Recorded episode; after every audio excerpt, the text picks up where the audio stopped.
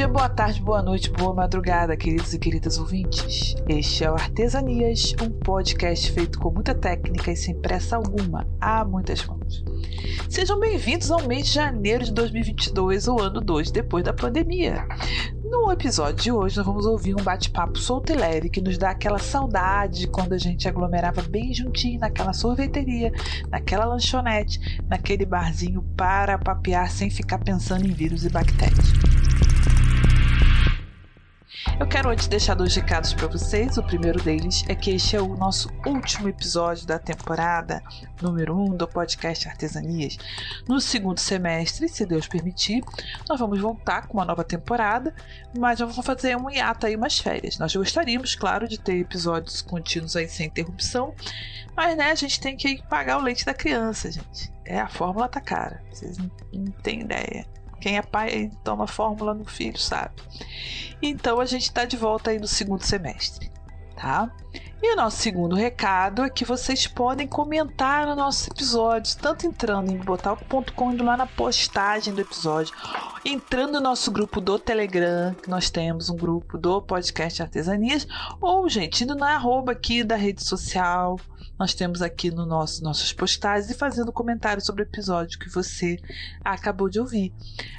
O podcaster, ele é alimentado pelos seus comentários, é isso que é o nosso, sabe, maior, nossa maior recompensa. Então, comentem para a gente saber, receber um feedback de vocês. Isso vai ajudar, inclusive, no lançamento da nossa segunda temporada.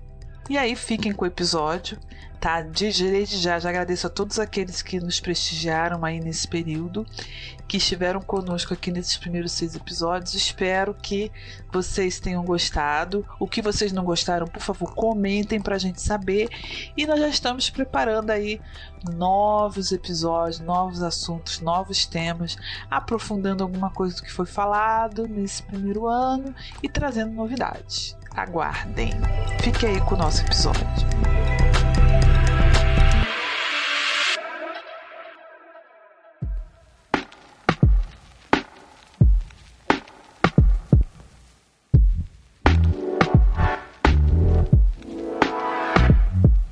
Pessoal, vocês vão ouvir agora um bate-papo que a gente fez no grupo do Telegram das BTLeites, que é um grupo de mulheres derivado do grupo de mantenedores do Bibotalk, tá? Esse grupo é um grupo fechado, tá? Que é formado por mantenedoras e esposas, noivas e namoradas dos mantenedores do Bibotalk, onde a gente faz bate-papos interessantes, oramos umas pelas outras. Nós já fizemos alguns encontros é, online para olhar uma na telinha, ver o rostinho da outra, e nós estamos sempre envolvidos no sustento do nosso, desse ministério e também em coisas que edifiquem a vida uma das outras.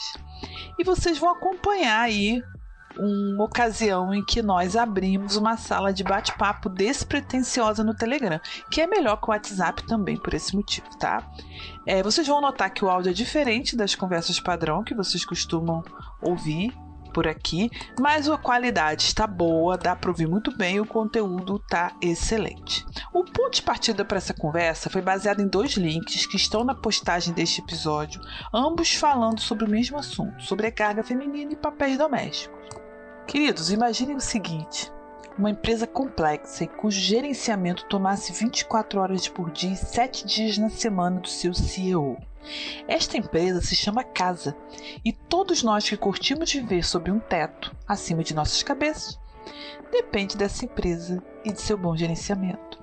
Acontece que, segundo alguns estudos feitos, eu vou citar aqui um realizado pela Universidade Federal Fluminense, liderado pela pesquisadora Ildete Pereira, e que está na matéria que é o primeiro link do que eu coloquei no episódio, as mulheres, mesmo alcançando o mercado de trabalho, acumulam a função de administração dessa casa e também o envolvimento com tudo mais que ela tem que gerenciar da sua vida. É um trabalho exaustivo, não remunerado, que se junta ao mercado de trabalho. Isso toma tempo, contribui para a exaustão mental, perda de qualidade de vida e gera relações desiguais com os demais membros da casa. Observem que, mesmo que a mulher não trabalhe fora de casa, este local é demandante de um esforço extremo e pouco comparável. e também pouco reconhecido. Conforme a matéria revela, essa desigualdade piorou e muito durante a pandemia. Não tem amor à casa e à família que salva as mulheres do desgaste que isso gera. O chamado trabalho do cuidado é um esforço equivalente a 11% do PIB brasileiro, e as mulheres ficam muito mais ocupadas com ele, mesmo que elas tenham situações ocupacionais iguais às de seus maridos. Embora existam lares com divisão igualitária do trabalho, três quartos desse trabalho que eu estou citando, não remunerado, ele é feminino, o que afeta a inserção da mulher no mercado de trabalho, aumenta, por exemplo, o risco dela ser demitida ou perder oportunidade de inserção profissional. De acordo com a Oxfam, que é uma ONG internacional, essa contribuição doméstica é de quase 11 trilhões de dólares no PIB mundial. O link dessa matéria está no post aqui, você pode olhar.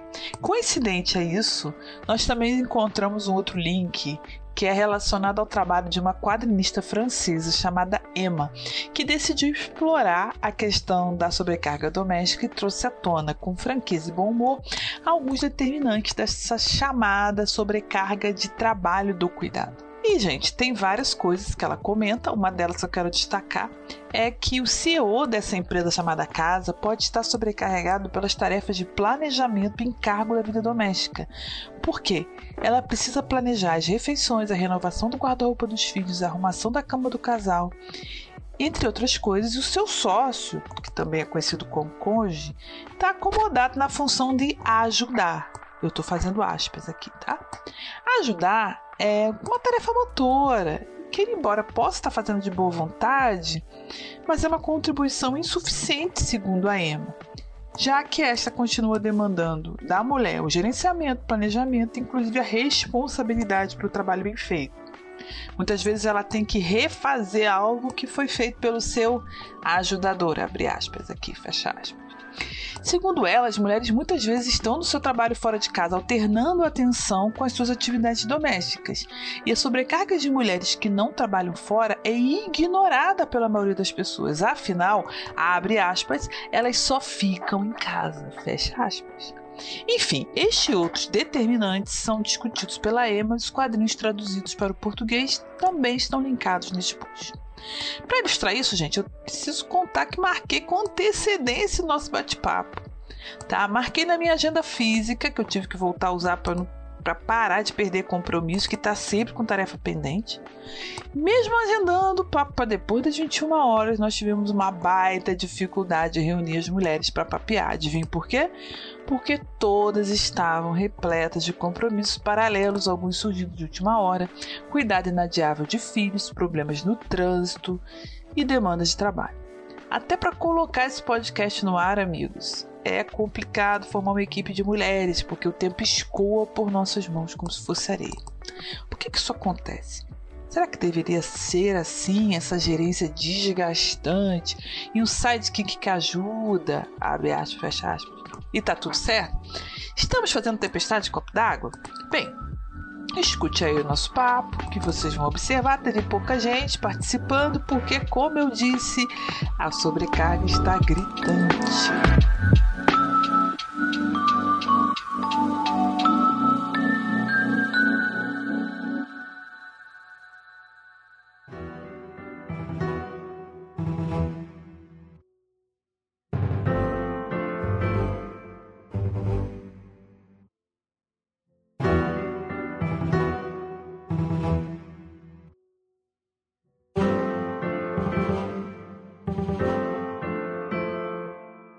Noite, Vitória. Entra aí, se apresenta para o pessoal que ouvir saber que é você.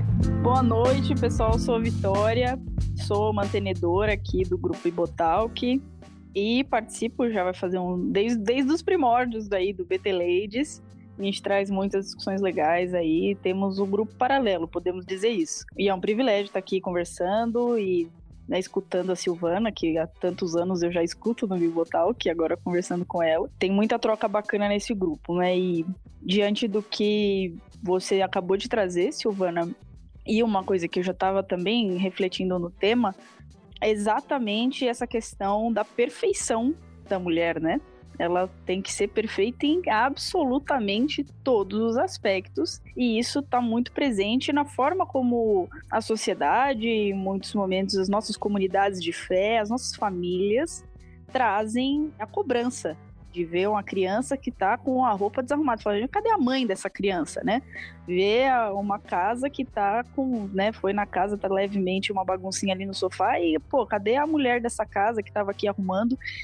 E, e acaba trazendo isso, é, cadê a mãe dessa criança? Cadê a mulher desse marido? Não tem uma irmã, né, para avisar o que tá acontecendo, para fazer, para ocupar um espaço. Então, meio que parece que dentro desse contexto todo de se desenvolver, de aprender a viver, a viver sozinho, a viver em, em, casal, a viver em grupo, parece que existe uma certa responsabilidade inata, né?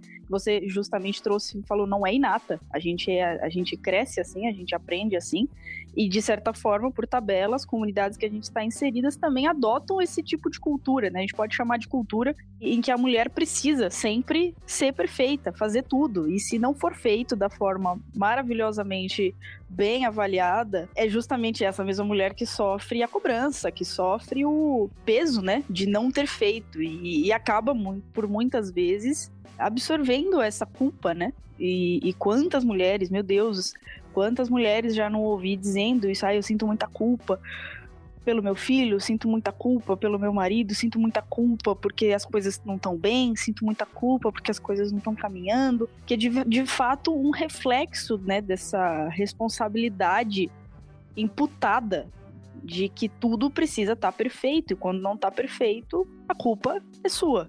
E entra também no mesmo aspecto que você trouxe de falar, putz, então deixa que eu faço, né?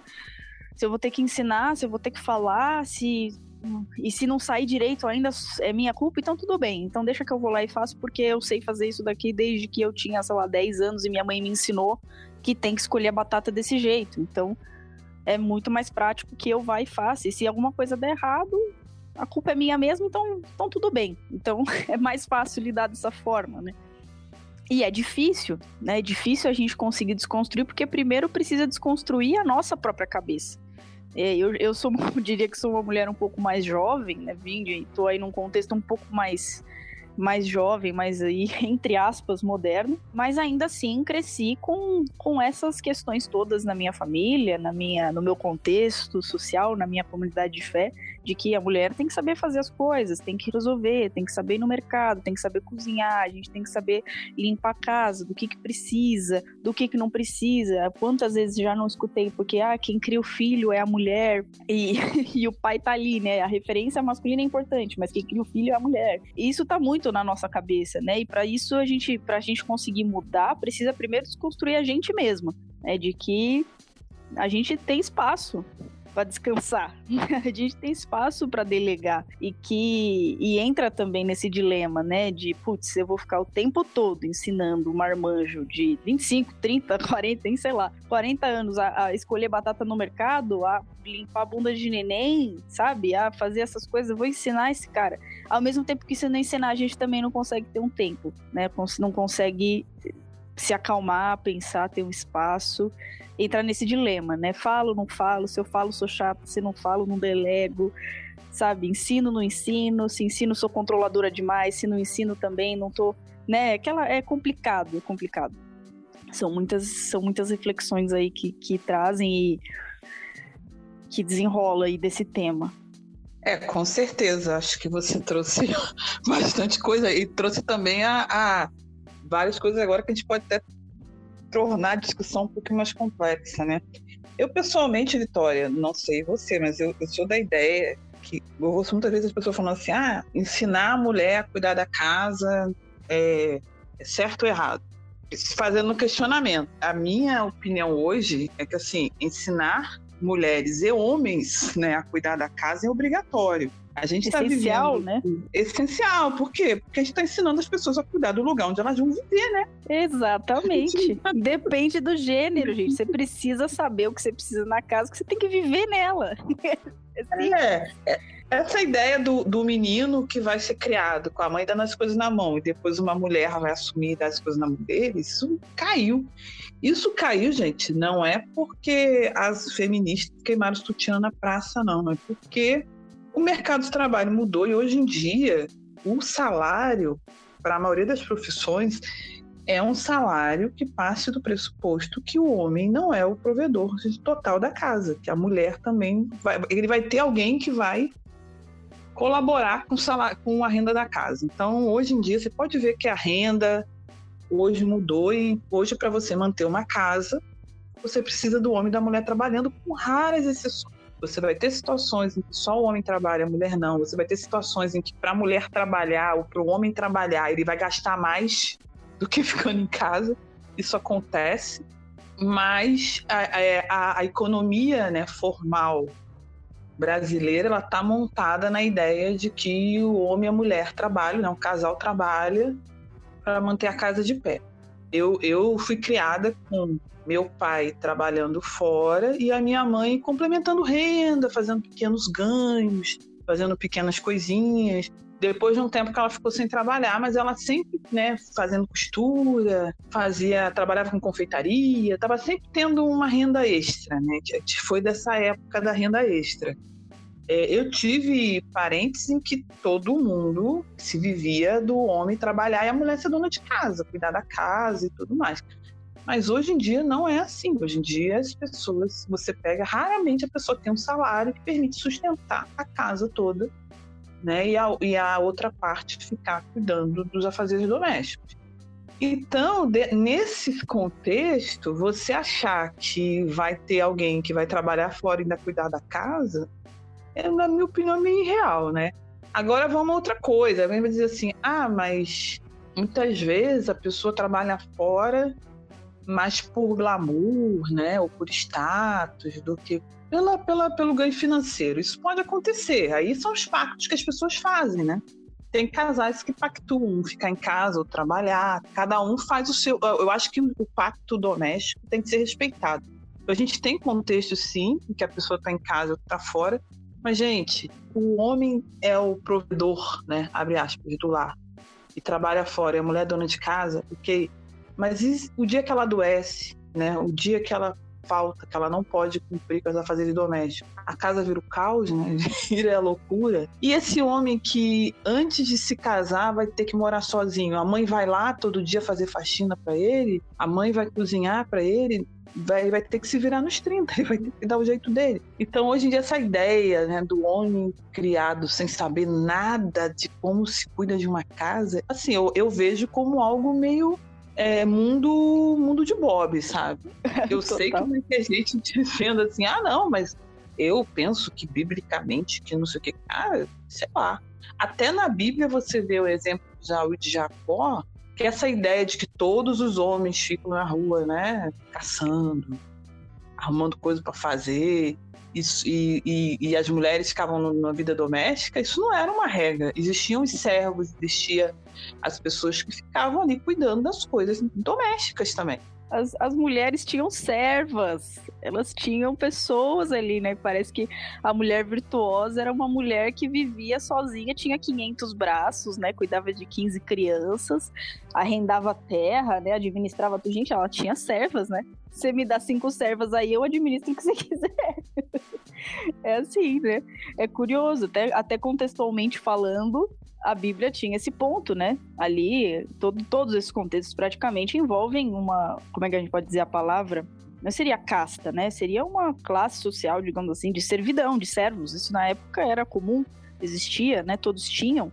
Então ali tinha a, a cozinheira, tinha a, pessoa que ia fazer, cuidar de tal, de tal daquilo, a pessoa que, sei lá, amas, né?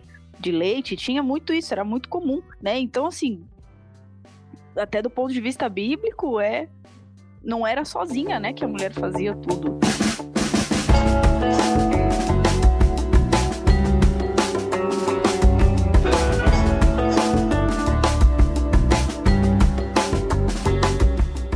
Você falou das pessoas morarem sozinhas, né? De homens e mulheres. E esse homem que vai morar sozinho antes de casar, como é que vai fazer, né? E isso é um ponto muito importante, porque isso geralmente não acontece no, no contexto cristão, né? É, existem, assim, acho que algumas pessoas que vão para faculdade e tal, contexto isso, contexto aquilo, mas eu diria que a maioria, né, a maior parte, casa, né? Sai da casa dos pais e vai e vai casar, né? E acaba reproduzindo, de certa forma, aquele contexto em que estava inserido, né? E, e acho que um pouquinho diferente do, do que você trouxe a respeito da, da sua família e tudo mais, compartilhando um pouco da minha também, a minha mãe, ela é professora de um colégio particular aqui de São Paulo e desde que eu me entendo por gente, ela trabalha 12, 13 horas por dia. E meu pai também. Meus pais sempre trabalharam muito. E a minha mãe, curiosamente, também sempre foi a responsável por tudo da casa. Então, aquela questão lá da dupla jornada de trabalho era muito real no meu contexto. Eu lembro de começar a aprender sobre isso na escola e refletir de verdade, assim, falar assim: caramba, isso é verdade, sabe? Isso acontece aqui para mim. E como é que eu vou lidar com isso? Porque hoje eu olho para mim, foi o que você trouxe no começo. Putz, será que na época, quando minha mãe tinha a minha idade, como que. Será que ela tava sobrecarregada? Porque eu tô. É porque eu hoje ainda tô aí em vias de casamento, mas só de estar tá planejando um casamento, só de estar pensando em como é que vai ser móvel de casa, de como é que vai ser isso, vai ser aquilo, onde que vai tudo isso já traz uma, sabe, uma espécie de atividade que você tem que fazer, de pensar, você tem que procurar, tem que ir atrás. Se você não tem um parceiro para isso, se isso não é feito em conjunto, não tem como você fazer isso aliado à sua vida do dia a dia, o trabalho, a faculdade, a, as atividades, a estudar para concurso, a passar em prova, a fazer uma pós-graduação que seja, a, até as próprias atividades da congregação, na comunidade de fé das nossas igrejas. É muito difícil você fazer tudo isso sem uma parceria. E não só do, do ponto de vista da atividade mesmo, do ponto de vista mental. Eu não consigo pensar em tudo, né? Eu olho, penso no casamento, gente, eu não cresci idealizando um casamento, não cresci, não sei o que é isso. não fui essa garota. E eu olho para isso e falo: "Meu Deus, o que, que eu tenho que fazer?" eu não sei. E se meu noivo não tivesse participando de tudo, eu estaria completamente perdida e uma hora acho que eu ia desistir. Ia falar, ah, gente, vamos fazer outra coisa. Porque é, é bastante coisa para lidar, né? É muita coisa. E a gente se sente cansada. E, e aí entra aquela culpa e fala: Meu Deus, será que eu devia estar tá cansada? Será que era esse meu papel? Será que eu não entendi meu papel? Estou com o coração no lugar errado, né? E, e começa a entrar esse monte de questão, né? É, uma coisa que você falou aí, Vitória, que eu tô pensando é que você falou sobre o seu noivo, né? Tá te ajudando. Eu acho que os homens da geração atual, eles são um pouco. Eles já estão vindo uma pegada um pouco diferente dos homens da geração anterior, sabe? Total. Total. Eu acho que a geração, a geração anterior era mais problemática. Por exemplo, eu lembro que eu estava no churrasco da igreja uma vez. É no churrasco, não, feijão tropeiro. Ó, que delícia. E aí me chega um irmão lá na igreja, né? Chega assim, ah, cadê sua esposa? Ela tá chegando. E aí tá a galera se servindo, ele tá sentadinho, assim, sabe? Olhando. Assim. Aí ela, ela chega e todo mundo, ah, que bonitinho, tava te esperando pra comer. Ela falou assim, não, é porque ele não sabe botar um prato.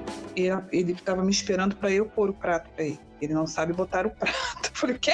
E assim, era, era muito louco, porque tinha muita irmã na igreja, sério, que ela precisava ir para casa, porque ela tinha deixado a janta semi-pronta quando ela foi pro culto, mas a janta não ia aparecer sozinha no prato. Ela precisava voltar para casa para colocar a janta no prato.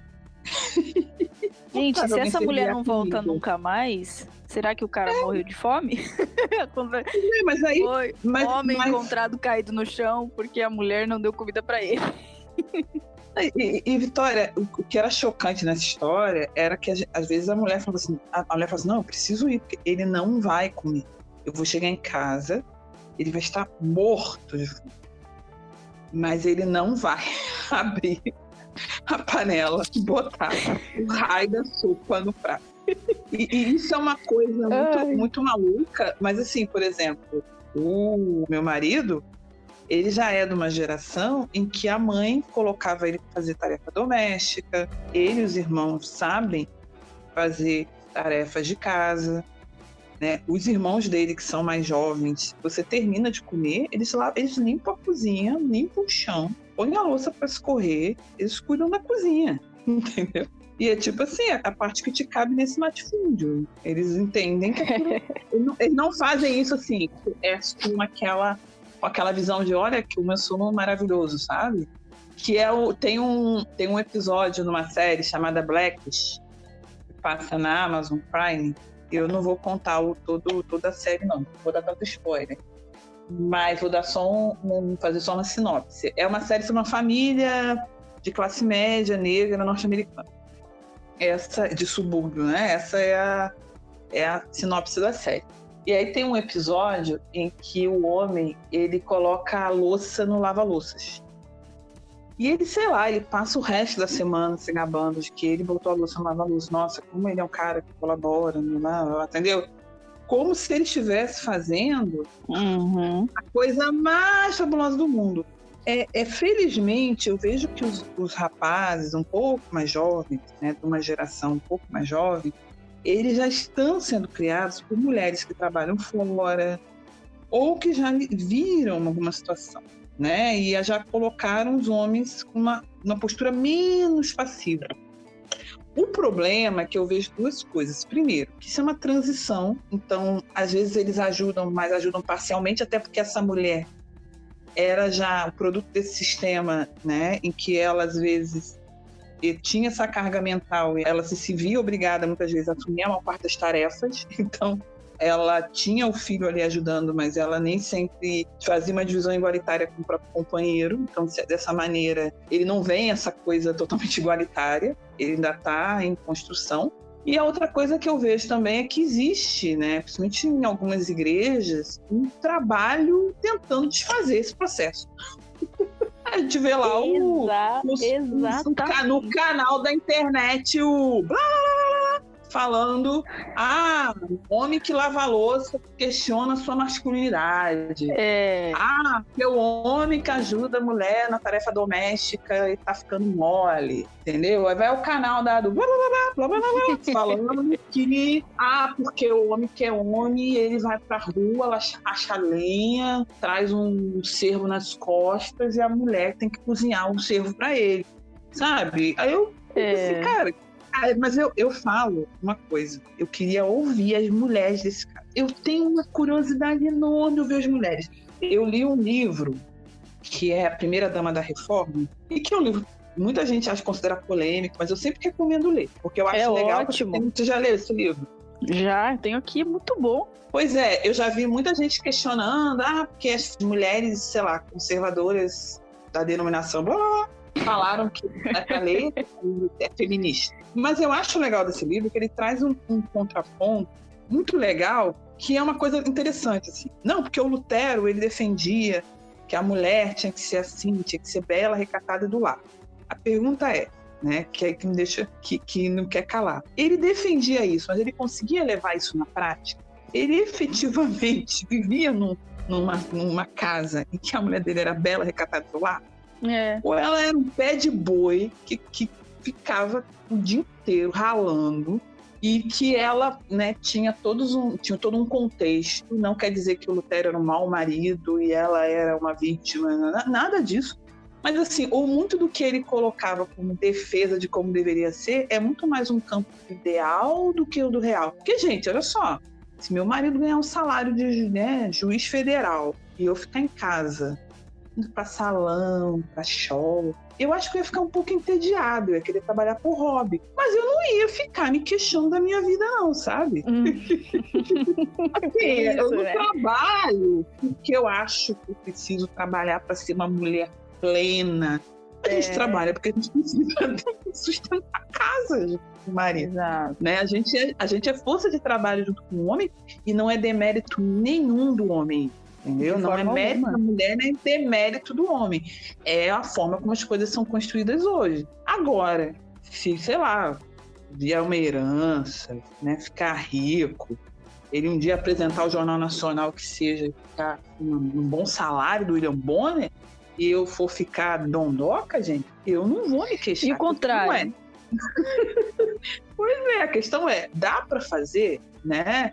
E, e, muitas vezes você vê o, o, o, homem lá no canal, né? Falando, ah, porque na minha casa eu grito mais alto. Blá. Será que grita? é ineficiente para quê? Pare... Me parece, tem essa impressão, tá? De que hoje, o que você trouxe, será que a gente está numa transição de gerações? E aí a geração mais atual é, mais jovem, que é, já tem essa cabeça, porque foi criada com a mãe, com a dupla jornada de trabalho, ou a mãe que já ensinou a fazer, ou, ou olhou a mãe e falou: Meu, isso aqui é muito complicado, né? Eu não, não quero essa vida para mim, não quero essa vida para minha companheira, então a gente vai fazer tudo junto. É, será que estamos nessa transição de uma geração para outra? Ou será que a gente. de que foi o que você trouxe, né? Parece que às vezes tem uma luta para que isso aconteça, né? E, e, o ponto de vista dessa essa dicotomia, assim, a mulher faz isso, o homem faz aquilo, né? O homem trabalha fora e vai lá caçar o, o gado que seja, e a mulher fica em casa fazendo outras coisas. Parece que existe um, um afã muito maior em reforçar essa, esses papéis do que em estimular uma parceria. E eu diria que a parceria é muito mais eficiente, gente. Fica menos cansado, né? Fica todo mundo mais feliz todo mundo às vezes trabalha. E, e eu acho que também, de um ponto de vista ali para o homem, talvez também reforce um, um estereótipo e uma necessidade que o homem não precisa ter que o homem é provedor da casa e no sentido espiritual, aquilo que todo mundo já sabe, fato. Agora, que financeiramente, que todos esses aspectos, que todo esse estereótipo de machão e aquele macho bem da sociedade mesmo, que a galera fala assim, é ó, oh, macho faz isso, faz aquilo. Será que isso realmente precisa ser reforçado? Né? Será que isso também não coloca uma pressão sobre homens que estão hoje nas igrejas que não se enquadram nesse tipo de, de, de descrição? E também não coloca sobre eles um peso desnecessário? Né? Porque do outro lado, e se a mulher for rica? né? E se a mulher tiver muito dinheiro? E se a mulher for dona do sei lá do que, milionária, etc, e o homem não precisar trabalhar? Parece muito mais absurdo do que o contrário, né? E, e tá tudo bem é. também. E tá tudo bem também, né? O meu noivo fala isso muito para mim. Eu trabalho no mercado financeiro e é um mercado que paga bem. E, e ele fala para mim, ele fala assim, olha, no dia, que você, no dia que você ficar milionária, eu não vou mais trabalhar porque eu não aguento mais. E ele brinca desse jeito. Porque, e, gente, se fosse isso, sabe? Se eu, eu, Vitória, não tiver problema com isso, for conversado, em parceria a gente fala, olha, tal. E aí eu falo assim, ah, porque eu não vou ser homem de casa, tá? Eu não vou ser homem que cuida de casa, não. Gente, sabe? Cuidar de casa é uma coisa muito difícil é uma tarefa muito difícil. Inclusive, nos tempos de Lutero, naquele contexto, o trabalho do lar ele era muito mais valorizado do que é hoje. Hoje a gente enxerga com uma forma muito pejorativa, mas a mulher do lar não era vista como hoje, que a galera fala assim, ah, porque a mulher é do lar, ai meu Deus. Não, na época era uma coisa bem valorizada, porque sabe que é um trabalho. Hoje tem aí controle de natalidade, sei lá o que. Na época tinha 10 filhos e as mulheres estavam tudo cuidando das crianças e conceitos de família, de lar e tudo mais era muito mais forte, né? Isso era muito mais, mais valorizado, inclusive na sociedade da época. Era muito menos pejorativo do que é hoje, né? Então tem, tem todas essas desconstruções que a gente vai fazendo que trazem essas reflexões, né? É um peso para a mulher que também é um peso para o homem, é um peso para todo mundo e ninguém tem que estar tá carregando esse peso. Então a gente podia estar tá todo mundo feliz, né?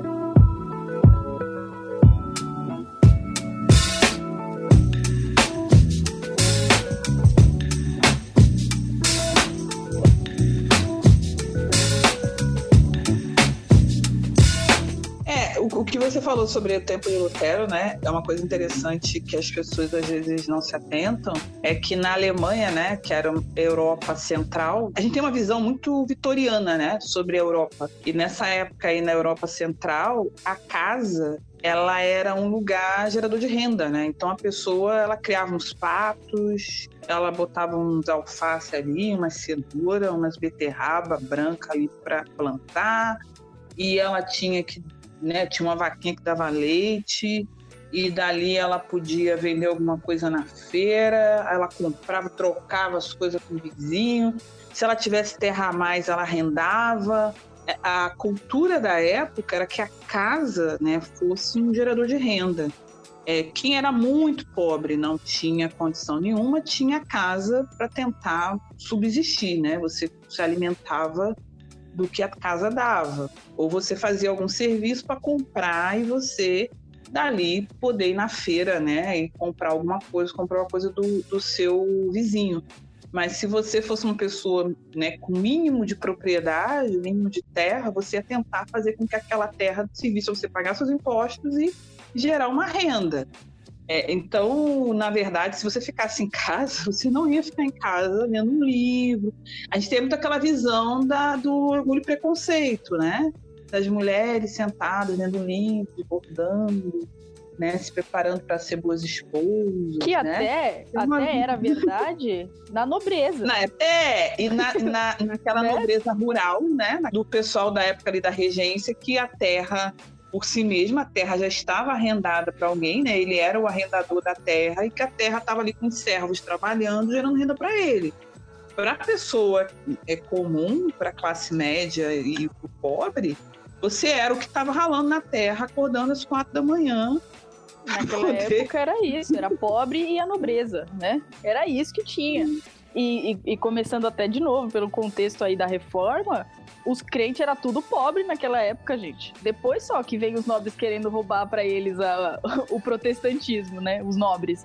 Antes disso, era só a galera de a galera dali do campo, rural, começa lá e depois que, que vai migrando pros países. Aí começa aquelas guerras, e, ah, e, a, e a gente que agora é protestante virou católico de novo e depois volta.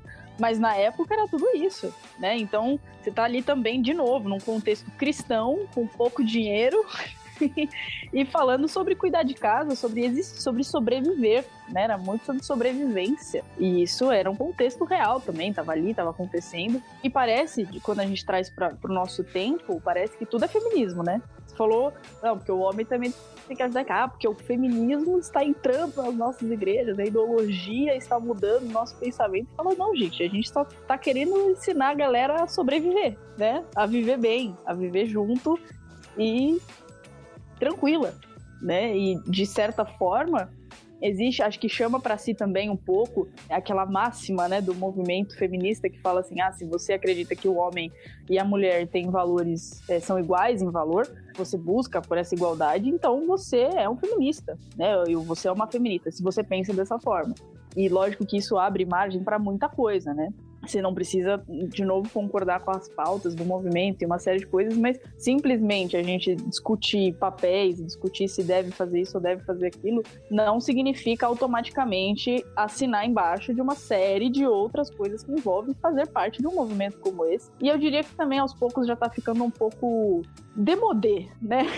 a gente discutir isso e falar assim: ah, será que feminismo faz sentido? Será que não faz? Cara, foi um movimento que aconteceu, esteve aí, trouxe contribuições, e aí eu acho que a gente transcendendo e trazendo para o nosso dia a dia, não precisa, sabe? Acho que a discussão ela acaba sendo até infrutífera, né? Existe aí, pô, pronto. Tivemos um contexto em que várias lutas e várias ondas e todas elas fizeram muito sentido, e a gente tem os desdobramentos disso hoje. E aí, como lidamos com isso hoje? É, eu tava pensando aqui, né? Duas coisas que eu não queria tocar hoje. a gente vai acabar Ah, entrando. corta. É sobre. Não, é, é, mas Corta. pode papear depois, dependendo, a gente corta. Mas, não, mas é assim, que eu acho que, que podemos pincelar para pensar depois, né? Uma delas é sobre feminismo. Eu acho que. Eu, eu tenho alguns problemas com a pauta feminista, embora eu, eu entendo que é um, um acerto diagnóstico Uhum. e com erros de conduta. Eu acho que esse que é o ponto. Né? Total. O feminismo abre nossos olhos para uma série de coisas, mas ele talvez traga alguns remédios que ou são amargos Lida da forma errada. É, lida da forma errada com as situações e às vezes as- o que é colocado como solução pode criar efeitos colaterais que vão ser que podem matar o doente, sabe? Então, o tratamento não Uhum. pode ser mais danoso que a doença ou trazer riscos, né, que sejam inaceitáveis. Mas outra coisa também que eu estava na dúvida, né, era de que eu estava pensando assim, ah, não vamos entrar, é em igualitarismo versus complementarismo, porque eu acho que isso é muito divisivo dentre, dentro do, da, da, né, da, da- das- protestantes e que muitas vezes você fala assim, ah, eu estou discutindo na linha do igualitarismo, pronto, pronto. Todo mundo que é complementarista vai desligar agora e vai parar É. de ouvir. Ah, não sei. E, e vice-versa. Né? Se eu estou é. discutindo no complementarismo, todo mundo que é igualitarista tapa os ouvidos. Ah, lá vem ela. o. E eu acho que esse que a gente está falando aqui, ele depende de você ser igualitarista ou complementarista. Entendeu? É. É uma questão É complicado, prática. né? É, que eu, que eu vejo o seguinte, às vezes a pessoa é, ela é igualitarista, ela defende o igualitarismo, só que ela tem algumas atitudes práticas no dia a dia dela que são complementaristas, se você for olhar um viés complementarista. E vice-versa. Então, muitas vezes, É. você, você vai falar assim, não, porque como assim você é complementarista e deixa que a tua esposa ganhe mais que você, sabe? Às vezes não tem o que fazer, gente. Sei lá, é, Exatamente. Médica, a mulher trabalha é, no mercado financeiro, a mulher advogada, como é que você vai fazer? É, e aí uma coisa que eu aprendi na marra, na prática, que eu aprendi foi o seguinte: tudo depende dos pactos que você faz. É tudo uma questão de pacto, não de se você é igualitarista ou complementarista. É, quando eu estava planejando, né, já estávamos noivos planejando nos casar, houve uma situação que a gente se deparou em que eu vi uma família em que a ideia do homem trabalhar fora e da mulher ficar em casa, ela era tão exaltada a ponto da pessoa dizer a seguinte frase: Você sabe que eu já passei necessidade. Você sabe que a gente já passou muita privação financeira, privação de coisas em casa. Mas eu nunca trabalhei fora. E a pessoa falou aquilo batendo no peito. Com orgulho, né? Com orgulho. Assim, gente, é a história de vida da pessoa, né? Não é a minha história de vida. Mas eu olhei para aquilo ali e fiquei me assustada. Eu falei, meu Deus, onde é que eu tô me enfiando?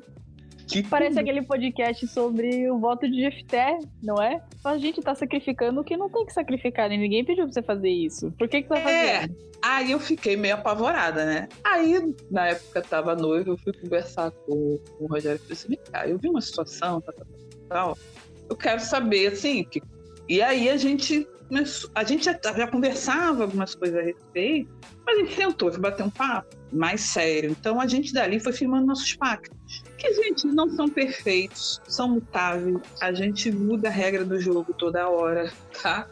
porque depende das circunstâncias. Então, se você às vezes está num bom emprego, o seu noivo não está, depois você uhum. perde o emprego, o seu noivo recebe uma proposta em outra cidade, aí vocês planejam a vida de vocês em outro lugar.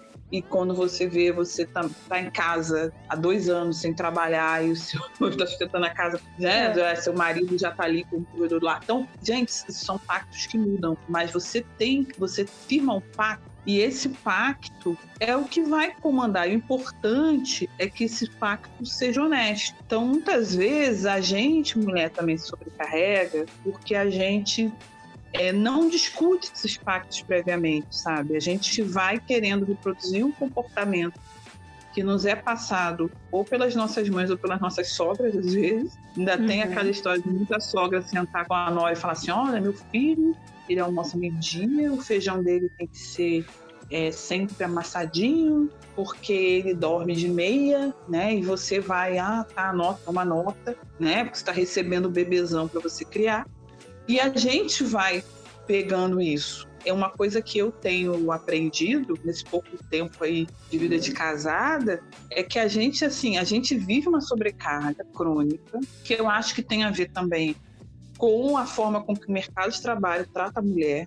Acho também que tem certas questões que a gente ou, ou de adaptação nossa ao mercado de trabalho, a forma como o mercado de trabalho nos, nos, nos gerencia. existe uma tensão no mercado de trabalho feminino, então não é só a questão da casa, mas às vezes a gente também traz algumas coisas para nós porque a gente assume certos fatos que a gente não tem condição. Então, por exemplo, a mulher, ela não é uma boa cozinheira, ela é um desastre na cozinha.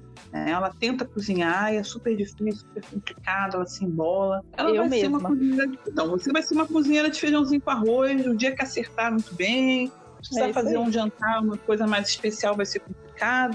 Isso tem que ser firmado, esse pacto antes. Então, muitas vezes o homem fica naquela expectativa que a mulher, ao longo de, do primeiro ano de casado, vai se tornar sabe, concorrente do Masterchef.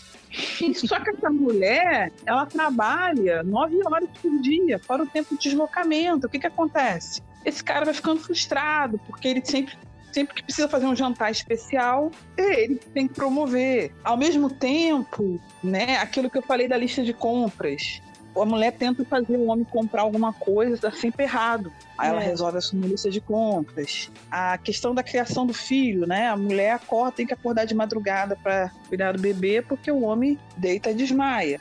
Por outro lado, ele é um homem que trabalha, que fica fora de casa 14 horas por dia, porque ele sai de madrugada, volta muito tarde, tem muito trânsito.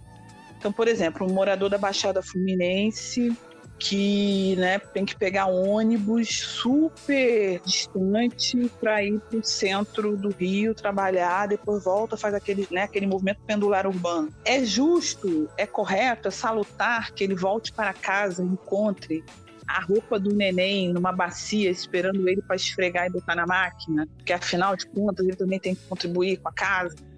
Então, é, a gente tem que formar os né? nossos pactos, né? A gente tem que formar nossos pactos e pactos justos. E ir revisando esses pactos. Então, acho que uma coisa importante é que a gente precisa ter isso. Agora, nós mulheres precisamos conversar sobre quais são os determinantes e que soluções a gente pode propor para essa questão da sobrecarga. Porque ela é real, ela é muito, muito disseminada. Você vê, ó, são 10 da noite e ninguém conseguiu entrar online. Pois é, gente. Estamos na tá luta. Tá todo mundo sobrecarregada, entendeu? É. Então a gente tem que sentar e conversar. Eu tenho, eu tenho pensado sobre isso. É, uma coisa que eu tenho feito aqui em casa, Vitória, é o seguinte: eu tenho realmente passado conhecimento pro Rogério das coisas da casa, sabe? Embora Legal. ele já tenha vindo com uma cabeça um pouco mais treinadinha, né? Ele não é uma ele, ele sabe lavar um banheiro, uhum. ele sabe varrer uma casa, ele não é aquela pessoa que olha para vassoura e não sabe como segurar, sabe? Mas eu Sim. tenho falado assim, ó, qual produto de limpeza usa aqui? Eu tenho dito qual é, sabe? Ele toma nota. Como se usa uma panela de pressão, sabe? Eu tenho Sim. feito isso por quê? Porque eu virei, eu um dia eu virei pra ele e falei assim: a gente teve no início da gravidez uma situação que eu tive que ficar de repouso absoluto. E aí eu falei para ele falei assim, Rogério, se eu faltar, eu preciso que você se vire. Que, que ele você supra, não... né? É, e que você não vire aquele homem que, como a gente estava conversando lá atrás, fique é, a deriva, vai morrer né? de sem fome. conseguir.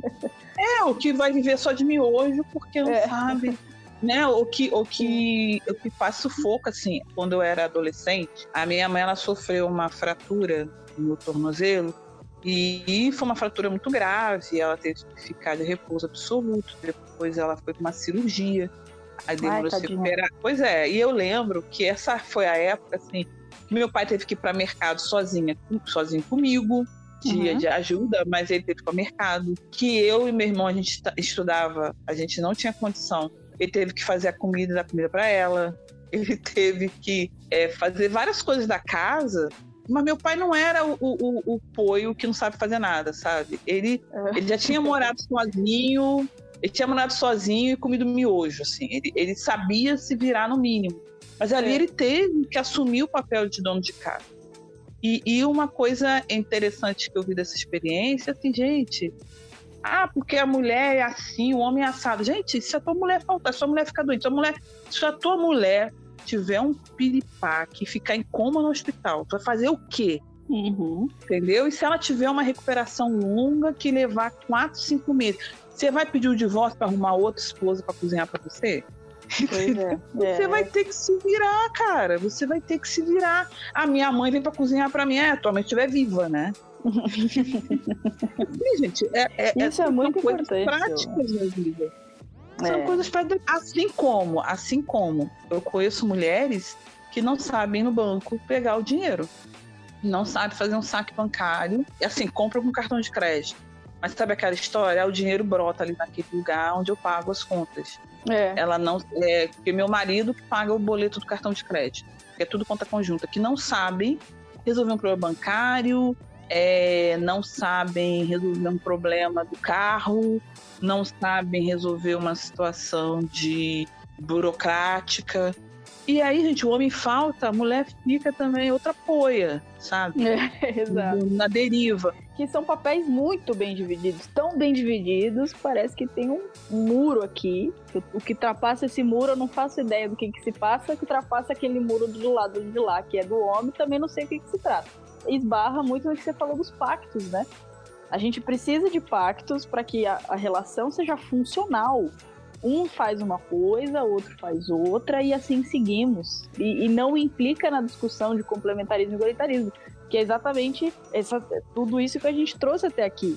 O estímulo à comunicação, o estímulo aos pactos, né? Uma mulher que geralmente tem tudo muito bem resolvido, faz tudo, vai tudo e tá tudo bem para ela e ela vai muito provavelmente ela também vai se relacionar com um homem que tá tranquilo com isso e que às vezes pode até ou até colaborar, mas ele também tá bem, vivendo, fazendo o trabalho dele, e aquele relacionamento funciona porque esse foi o pacto que eles fizeram.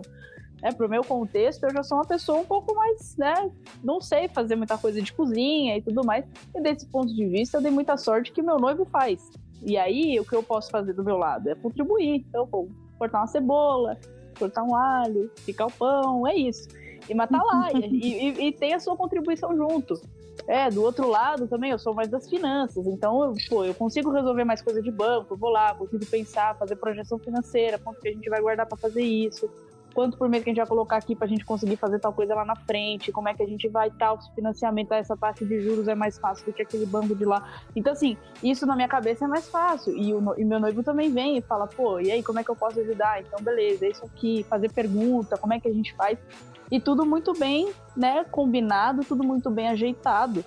E, e acredito que uma das soluções para essa questão que a gente está trazendo da sobrecarga é a comunicação, é fazer pactos, é fazer combinados já.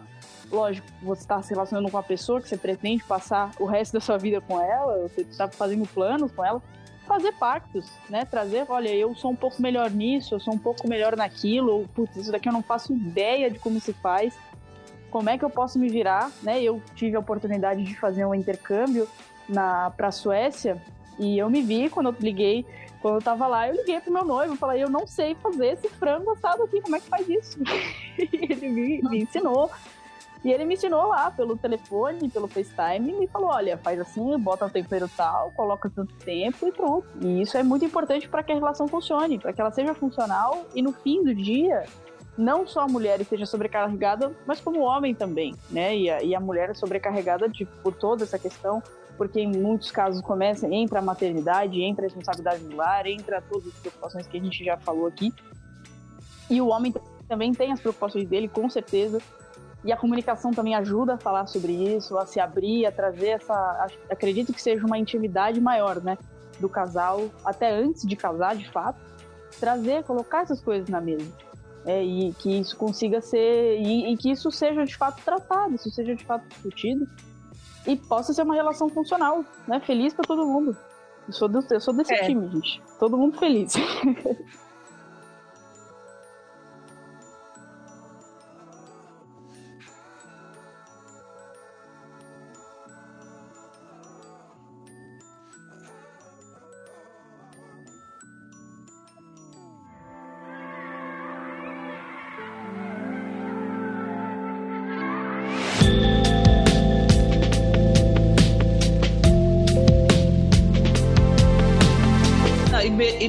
você tenha pactos muito bem divididos, né? Tipo, eu vou ficar no lar e meu marido vai trabalhar fora, você pode fazer isso e vocês compartilharem essas coisas. Uma coisa uhum. que muito casal faz, por exemplo, e eu acho super justo, assim, e, gente, casais mais da antiga, eu vou dizer assim, militares bem organizados fazem, tá? Uhum. que é ter uma pastinha, uma pastinha em caso de sinistro. Tipo assim, se o homem morrer. Caramba, né, isso é avançado. Tiver, é, se o homem sofrer um acidente, ficar em coma, né? Alguma coisa assim, sei lá. É ter uma pastinha, sei lá, no guarda-roupa pra mulher ir lá e tem, né? Ah, mas é ele que cuida de tudo. É, mas ali tem o telefone do seguro, pessoal do auxílio funeral, algumas coisas que, que podem ser, podem soar meio assim, ai, bate na madeira, que escrevo. É. Mas é, é, que você tem que saber, ao mesmo tempo, né? O homem, ele não precisa ser o, né, o, o, que faça um frango no domingo maravilhoso, mas ele saber, assim, comprar um bife, temperar e, e comer. Porque, gente, às vezes ele tá com filhos, né? E se os filhos vão ficar olhando pra casa e pai, e agora? Né? Ele não pois vai é. ter alguém que vai lá e cozinhe. Então, para ele saber se virar, eu acho que tanto o homem quanto a mulher precisam saber, assim, manejar o um mínimo na cozinha. Não precisa. Vai ter o que é mais expert, vai ter o que não é. Tem, às vezes os dois são, né? que benção, mas às vezes um, um sabe e outro sabe. Finanças, você vai ter o que é mais organizado, que cuida mais das coisas, e aquele que talvez seja mais dependente, mas ele tem que saber onde estão as senhas, que bancos que vocês têm conta, uhum. é o mínimo, né? Por caso de necessidade, você não ficar navegando no desconhecido. Até, gente, porque a vida hoje está muito instável. A gente precisa lembrar dessas coisas, porque o brasileiro não tem essa cultura da segurança, da previsibilidade, sabe? A gente acha que isso atrai Nossa, é azar. É a gente acha assim, ah, eu tô, tô, dando legalidade pro inimigo, né? Porque o, o, o não cliente atrai eu azar. Eu tô me preocupando. É, e, o, e, o, e o crente está se preocupando com o dia de amanhã ou tá abrindo brecha, capeta. é, então, essas as duas coisas. Eu adoro. Adoro. Mas a, gente, mas a gente é, pois é, mas a gente precisa é ter essa, essa visão de que nós, né, enquanto pessoas que estamos, principalmente quem é casado, né? Quem é solteiro, é, eu, eu morei sozinha um tempo, né, longo, meu pai, minha mãe, assim, às vezes queriam até dar uma ajuda e ajudavam bastante. Não posso me uhum. queixar. Eu não sou o tipo de pessoa que ficou sozinha na vida sem ajuda de pai e mãe. Mas tinha coisas que eu fazia questão de aprender a fazer, que hoje quem faz aqui em casa não sou eu, mas que eu sei fazer. Entendeu? Por quê? Porque eu queria falar assim, cara, se um dia eu precisar e meus pais não estiverem presentes, como é que eu vou me virar com isso? Ou coisas assim, se eu ficar esperando alguém vir fazer por mim, até que a pessoa chegue, já era. Exemplo, carro. A gente precisa lidar com carro. Então eu, eu aprendi a, a trocar um pneu. Nunca precisei, graças a Deus. Mas saber como se faz. Eu sei lá, tô no meio de uma estrada, não tem ninguém aparecendo. O que, que eu vou fazer? Eu vou ficar ali à mercê? Talvez Caramba, eu leve o dobro Eu não tempo. sei trocar o pneu de carro, Silvana. Você acabou de falar uma coisa que me preocupou. Mas assim, eu tô dizendo assim, ô, ô, ô Vitória, talvez eu leve 45 minutos para trocar um pneu que um homem troca em 15, entendeu? Porque tem força física, tem algumas coisas, mas tem uns macetes, né, que você depois aprende. O macaco, se você for com o pé também, dá para você abrindo os parafusos, que eu acho que é a parte mais difícil. Mas assim, você precisa é, aprender é, como se faz, porque às vezes está num lugar que você não tem quem, quem, te ajude. Ou então, por exemplo, sofreu um acidente de carro, como é que você procede? Então você tem que uhum. saber que você tem que ligar para o seguro, tem coisas que você é obrigado a fazer, tem coisas que você não é. Você tem que saber como se virar. Então a gente tem que aprender. Por outro lado, a gente está falando de sobrecarga, agora a gente está falando de dependência a gente também tem que aprender a fazer, mas a gente tem que aprender a delegar. Então, como eu sei, como eu sei como é feito, eu delego com segurança, porque eu sei verificar se aquele trabalho que eu estou delegando é bem feito, entendeu? Se, se por exemplo, né, vamos dar um exemplo, questão do carro. Eu sei que o Rogério está fazendo tudo certinho, até porque eu sei como é feito, entendeu? Sim, então eu não sim. fico naquela insegurança. Então eu, eu sei que as compras do mercado estão sendo bem realizadas, porque eu sei como são feitas. Será que isso daí também é, não pode levar a gente a é, uma responsabilização, mesmo que indireta? Do tipo, ó, tô te dando isso aqui, sei como é que é, como é que faz. Você vai fazer agora, tá? Mas eu tô aqui, entendeu? Tô vendo. Será que. Onde que é o limite entre do. Pô, faz aí, você que se vire. E o. Ah, eu tô aqui também, né? Qualquer coisa, tamo junto. Qual que é o limite desse tipo, ah, agora você se vira aí sozinho e eu faço os outros rolês? Ou a gente consegue ir indo e, e, e, vamos, vamos fazendo? Eu acho que isso funciona bem quando é mútuo, né? Por exemplo, eu delego coisas, né? Eu deixo coisas na mão do homem e o homem deixa coisas na minha mão também, entendeu? Porque senão Legal. rola uma inversão, né? E aí entra naquilo da, da carga mental que eu falei do, do quadrinho, que é a ideia de que a mulher é a planejadora e o homem é o agente executor. Então a mulher Exatamente. tem que planejar tudo, organizar tudo.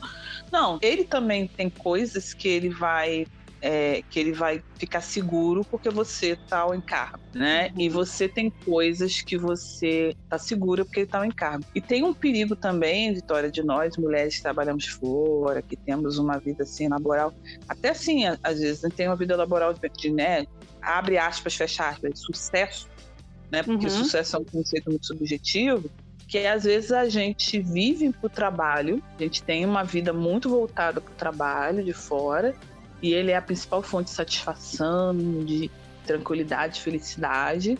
E a gente realmente acaba encarando né, a vida doméstica como uma coisa muito triste, muito desgastante, muito negativa, porque a gente acaba tendo essa vida doméstica, essa coisa meio triste mesmo, de você ter que ficar planejando as coisas, não as coisas morrem, né? Elas acabam E a gente no, no trabalho lá fora, não. Trabalho lá fora, você é, um, é uma líder de sucesso e você delega, as pessoas fazem um pedido bonito, né? E você cria o projeto, ele, ele é tocado e é cumprido e você ganha gratificação. Então você chega em casa e a casa é aquela coisa deprimente. Então acho que o governo da casa ele tem que ser um governo compartilhado. Né? Assim como o governo da criação era um governo do homem e da mulher que era compartilhado antes da queda, né? O Isha Isha, né? Como eu ouço o Vitor, Vitor Fontana, o, o Cacau Marques, a turma Cacau. toda falando do Miguel, essa galera aí do Isha Isha.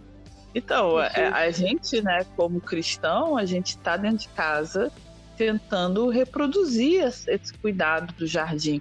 Agora, claro, é, talvez, por exemplo, eu vá fazer certa coisa com mais delicadeza e com mais cuidado, e ele vai fazer outra coisa lá com que eu preciso de mais força. Ou o contrário, tá? Às Ou o contrário. Tem, tem homem que é extremamente meticuloso, cuidadoso, né? Tem homem Sim. que assim, é super delicado para fazer determinada tarefa, faz num capricho.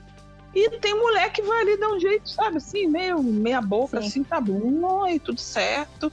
Então, por exemplo, aqui em casa o Rogério é mil vezes mais metódico que eu para fazer as coisas e ele se ele for fazer uma receita do, da Rita Lobo aí, ele usa as medidas exatas, ele fica muito preocupado. eu vou, eu, eu, ele foi falando alguma coisa que ele perguntou como é que fazia. Eu falei assim: ah, meu filho, eu jogo tudo no meio. Joga tudo na uhum. panela e vê o que, que dá. E se dane, é. E, é claro, o meu almoço sai mais rápido, mas também porque eu faço tudo desse jeito. É. Então, a gente também precisa é, reconhecer que o melhor para fazer aquilo é melhor, ter melhores competências. Exatamente. Né? Isso, só é. rapidinho, uma pergunta para a gente não perder. E será que justamente por conta do que você trouxe agora, do Ishi, Isha, dessa, do, do governo da casa compartilhada, será que a gente pode entender assim mesmo? Será que tem espaço nas igrejas, nas comunidades, nas na nossa vida do dia a dia prática, a gente pode entender dessa forma? Ou entender dessa forma seria é, uma afronta, digamos assim, aos valores da família, né? A toda aquela questão que a gente que às vezes vem embedada com essa discussão. Será que podemos entender assim? É realmente um governo compartilhado? Pois é, eu, eu, eu, eu agora estou aqui pensando o seguinte, né? Eu vivo realmente muito pensativo sobre esses modelos de pactos e de acordos, porque eu acho assim que o mundo ele é muito tentador, né? E, e claro que para o mundo, né? Estou dizendo o mundo aí, o, o pensamento fora né, de Cristo, é muito salutar essa tensão entre homem e mulher, né? Porque assim, gente, o relacionamento difícil, o relacionamento entre homem e mulher. Você junta duas mulheres dentro de casa fazendo divisão de tarefa. Ah, virou uma maravilha. Junta dois homens, nossa. Agora pega um homem, uma mulher. é, é que vai ser a grande luta, né? Então, é esse baile, né? Esse, essa dança do homem e da mulher se cuidando mutuamente, né? Se ajudando mutuamente. É muito. É, é, existe uma chance que não é pequena disso começar a virar uma competição, né? Ou gerar algumas marcas, né? Algumas é, rusgas. Então isso tem que ser levado em conta, né? Eu, eu tenho pensado muito nisso. É, agora, eu, o, o, que eu acho que é importante é que a gente às vezes, né, existe essa questão da gente não separar o, o que é sagrado, né, do que é, do que é secular. Eu acho que é um grande erro que a gente comete às vezes falar assim, ah não, porque isso aqui, né, minha vida material e minha vida espiritual. Mas, uhum. por outro lado, a gente às vezes tem tentado trazer algumas coisas espirituais para o meio material como se tudo fosse a mesma coisa. Então, por exemplo, ah, o homem lavar a louça está reduzindo o papel de sacerdote do lar dele, sabe? Então, ah, esse é o questionamento. Do, ah, o fato do homem ir para o mercado fazer compras, né, e não, e não a mulher, ou o homem, por exemplo, trocar a fralda do neném, ele é, ele torna ele um servo da mulher, que são os trabalhos indignos, os vasos de zombo. Então ele está sendo invalidado enquanto marido. Quanto na verdade, eu enxergo assim que a autoridade do homem dentro de casa, se ela for medida pelas tarefas que ele executa, gente, acho que isso é uma visão muito, sei lá, sabe o que me lembra? Me lembra aquela ideia meio do colono, né? Português europeu no Brasil, de que o, o, o nobre, né, o, o, fidalgo é o cara que fica sentado no andor e que o escravo é que ele carrega o andor, sabe? Então ele é autoridade porque ele está sendo no, ele tá na liteira sendo carregado e quem carrega é o trabalhador.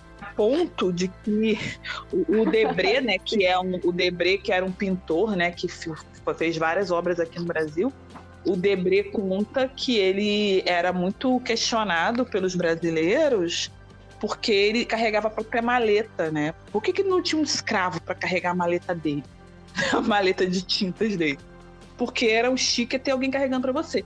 Então a gente traduz no Brasil e no Ocidente a ideia de que se você é autoridade na sua casa, é porque você tem as pessoas fazendo as coisas para você. Né? Isso é ser o chefe do lar, o rei da casa. Né? O, e, e a gente pode dizer que isso contradiz tudo que a gente já construiu até aqui como pensamento cristão. Né? Exatamente. Aí uma coisa que, que é, a gente aqui em casa tem conversado, né? E é um pensamento que, que eu tenho ouvido muito é que, na verdade, né, se a gente pensar, né, Jesus chega e, e joga um, uma pá de cal nisso quando ele vira e diz assim, olha, o maior servirá ao menor, né? E o, e o maior será o servo de todos. Né? Então Jesus vai lava os pés do discípulo. Então, é, o homem líder é da forte, casa. Né? É, o homem líder da casa, ele está servindo. Aí o cara vai dizer assim: não, mas eu sirvo na minha na rua, trazendo dinheiro. Né? É, é, por isso que eu falo que tem os pactos, porque depende, cara. Às vezes o, o cara trabalha de pedreiro, ele mora em Nilópolis, ele serve de pedreiro na Barra da Tijuca, meu e ele trabalha, e é um trabalho muito pesado. Mas às vezes é um cara que, assim, ele fala nisso e ele deixa a mulher sobrecarregadíssima. Ele não tá servindo. Desculpa, cara, você não tá servindo. É, esse né? é um você, ponto você... essencial. E, e não, e, e, sabe o que é, que é pior? É o homem que cumpre o trabalho fora de casa, chega em casa, encontra a casa caótica, porque a mulher também saiu de casa, cumpriu o trabalho fora de casa, tá ali se debruçando para resolver todas as coisas domésticas e vira e diz assim: ah, você que não se organizou. Eu me organizei. Entendeu? Nossa. Esse cara não tá sendo líder da casa. Não tá sendo e, líder da isso casa. é muito Ele mais tá próximo de um pensamento secular do que de um pensamento transformado por um coração regenerado por Jesus Cristo. Esse Exatamente. pensamento de que eu lidero através da minha única, exclusivamente posição como homem, e sem servir, sem ajudar, sem me preocupar, sem me importar no que a minha esposa, no que a minha companheira demanda de mim, dos meus filhos, o que a minha família demanda de mim como servo, sem esse comportamento de não se importar com isso, é muito mais secular do que o oposto. Né? Eu diria até é, que é uma espécie de quebra de paradigmas. O cara que de fato vai e fala: Não, eu faço isso aqui porque Jesus ensinou que o maior é o que serve. É, e assim, o homem, ele é líder, né, na casa, primeiro, né, pelo exemplo. Eu acho que isso é uma coisa importante. Se ele não for exemplo, ele não é um bom, ele não é um bom chefe da casa. Então essa história do faço o que eu digo, não faço o que eu faço, ou é, é eu estou muito cansado, por isso eu estou me comportando dessa maneira. Você tem que levar em conta que eu trago dinheiro dessa casa. Isso não é pensamento de cristão.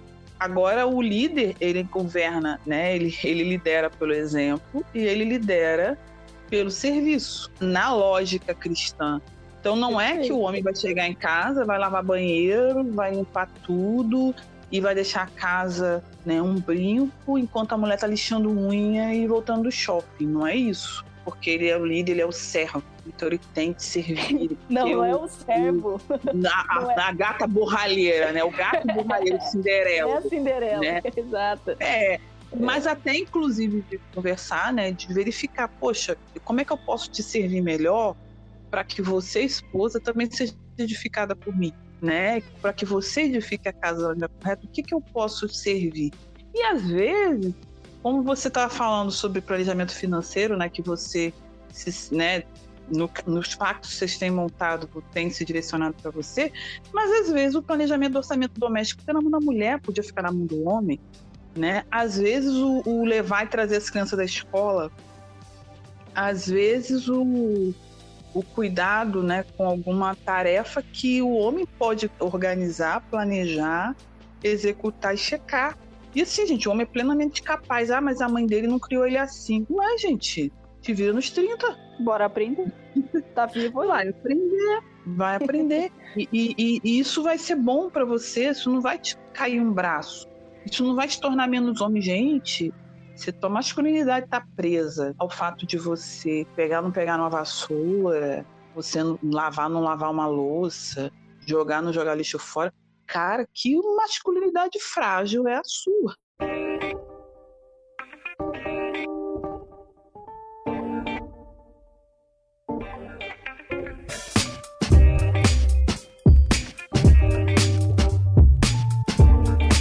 Assim como a feminilidade, né? Ah, essa sua feminilidade bíblica, tá ligado? Ao fato de você usar vestido, né? Vestidos floridos. A camponesa chique. É, é você ser uma camponesa chique que fica postando no Instagram foto de make. Que pobre, né? Que pobre mulher você é. Teve um dia que minha mãe tava em casa e falou assim: Nossa, Silvana, você nem pra botar uma maquiazinha na cara, tá? Assim, a feminilidade não tá mais. Amo, amo maquiagem. A minha feminilidade não, não tá mais ligada aí. Porque, gente, você tem que se dar o trabalho de, de entender o que, que é o cerne de quem você é, o que, que é o núcleo duro da tua vida, contra aquilo que são coisas que o entorno nos impõe. Então, às vezes, a mulher, por exemplo, ah, porque a gente tem que ser né, bonita, tem que ser bem-sucedida, tem que ter um bom emprego, tem que ser é, a rainha do lar, tem que ter os filhos mais limpinhos do mundo, o marido mais bem vestido, tem que ser magra. O que, que é essência nisso? E foca na essência, sabe? A gente às vezes fica sobrecarregada também porque a gente tem que fazer tudo. Não estou dizendo assim, ah, vamos todas virar barangas gorduchas, né, sedentárias, até porque isso vai incorrer em doença pra gente. Mas às vezes é, é, você tem que, que delegar certas coisas, se, se planejar, se organizar, até para que você possa ter uma vida mais saudável. E sim, se necessário, que você sente com alguém, como seu empregador, que você refaça seu plano de trabalho, que você é, refaça, que você sente com seu cônjuge, e, gente, sobre trabalho é uma coisa importante, tá? Teve uma época na minha vida em que eu tive que tomar uma decisão. Se eu ia seguir a carreira full que estavam me, me delimitando e que talvez eu abrisse mão até de ter família, ou se eu ia ser uma pessoa na média, né, uma pessoa normal, com base em tudo que eu já tinha feito, eu me achava já acima da média, e ia abrir espaço para ter uma família a ponto de pessoas que já foram preceptores, chefes no meu dia a dia, tomar conhecimento, ah, a Silvana se casou e mudou de estado, e ficarem com cara de tacho do tipo assim, como ela foi fazer uma coisa dessa. Quase como se eu tivesse cometido uma transgressão. Isso é muito pesado e acho que até abre, abre margem para uma outra conversa sobre esse tema também, que dá um, uma, dá um medo, né? se você, é, Silvana, é. que já tá aí à frente no quesito geração, em relação a mim, isso. se você tá passando por isso, eu aqui com a minha idade, olhando pro meu futuro da minha carreira, que é uma carreira financeira extremamente complicada, dificílima e que justamente o momento em que eu começaria a pensar em ter filho é o momento em que você começa a assumir cargo de gestão e que você começa a ter aquele boom, é ali que vem a maternidade. Isso daí hoje para mim já gera um conflito bizarro. E aí que entra também aquela questão toda das as mulheres mais novas que não, não nem pensam hoje em formar família. E não só mulheres, mas os homens também, que a quantidade de pessoas hoje que pensam, nem pensam em ter filho, em fazer família, nem aí. Fala, gente, é muito trabalho para pouco retorno. é assim que a galera é, pensa. Eu, eu, eu, eu, acho que a gente precisa de uma parte 2 para falar assim: mercado é, de trabalho, né? Feminilidade e mercado de trabalho. Mas uma coisa importante é que a gente, a gente pode até já partir para um, um, né, uma conclusão. Uhum. A gente precisa sentar e planejar o que a gente precisa nos nossos, nossos setores de nossa existência, entendeu? Para a gente poder conversar e estabelecer essas metas de vida e nós que somos cristãs estabelecer diante de Deus sabe? Por quê? Porque tem mulheres que vão viver do trabalho, vão viver muito bem, vão passar a vida toda maravilhosa. E vou além, gente. Mulher solteira tende a viver mais, tá? o Meu casamento nos rouba anos de vida. Mas assim, é, é as escolhas que você faz, né? Vai ser uma vida que, que, vai te trazer contentamento. Você tem que colocar isso diante de Deus. Tem gente que fala assim: ah, Silvana, quero marido, não, não preciso, não me sinto, não me vejo casado. Muita gente que casa assim, ah, não me vejo com filho, não tô afim de ter filho. Eu acho que são, são os pactos que você vai estabelecendo ao longo da vida. Agora, saiba que não adianta você achar que vai abrir mão disso tudo em prol do seu trabalho, da sua carreira, e que isso não tem um preço. Assim como muita gente abre mão da carreira para ficar 100% em casa, para cuidar de filhos, e isso também pode cobrar um preço. A pessoa precisa sentar para ver se o preço que eu estou disposta a pagar é um preço que eu que vale a pena para mim, dentro do que eu entendo que seja o mandato que Deus está dando para eu viver nessa terra.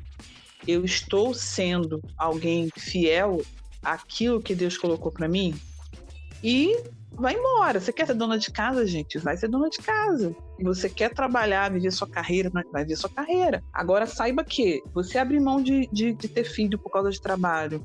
É, um dia você vai se aposentar do seu trabalho. Você vai estar satisfeita por não ter tido filhos, né? Você, você que abrir mão de carreira para ficar cuidando de filho. Um dia os filhos vão crescer, vão para a faculdade, vão fazer Enem, vão estudar lá no outro lado, né, no raio que parta, e você vai ficar sem os filhos, e você vai se sentir satisfeito por isso.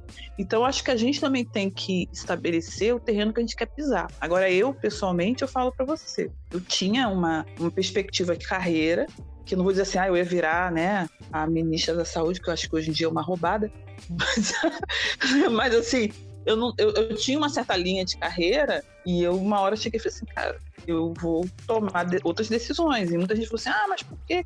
Como assim? Você não está investindo em ficar na cidade grande? Como assim você não está investindo em, em, trabalhar e ser sócia de empresa, por exemplo? E eu virei e falei assim, olha, eu, eu quero uma vida mais simples. Eu quero uma vida ordinária. E, e, isso, né? Por quê? Porque eu entendia dentro da minha visão, né?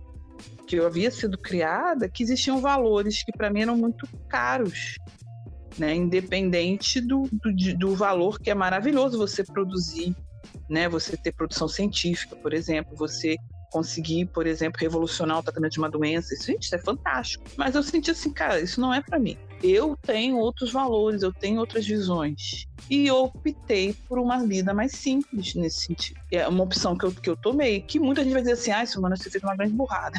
ok, pode ser, mas é burrada de um ponto de vista, para mim não é.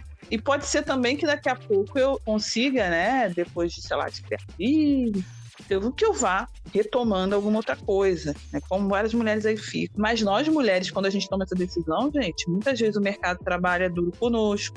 A mulher Verdade. que está empregada e ela decide engravidar, ela passa muito perrengue. Gente, eu, eu fui pro consultório ontem e assim, os pacientes perguntando se eu vou atender online durante o puerpério, licença maternidade. Pessoa não descansa, gente.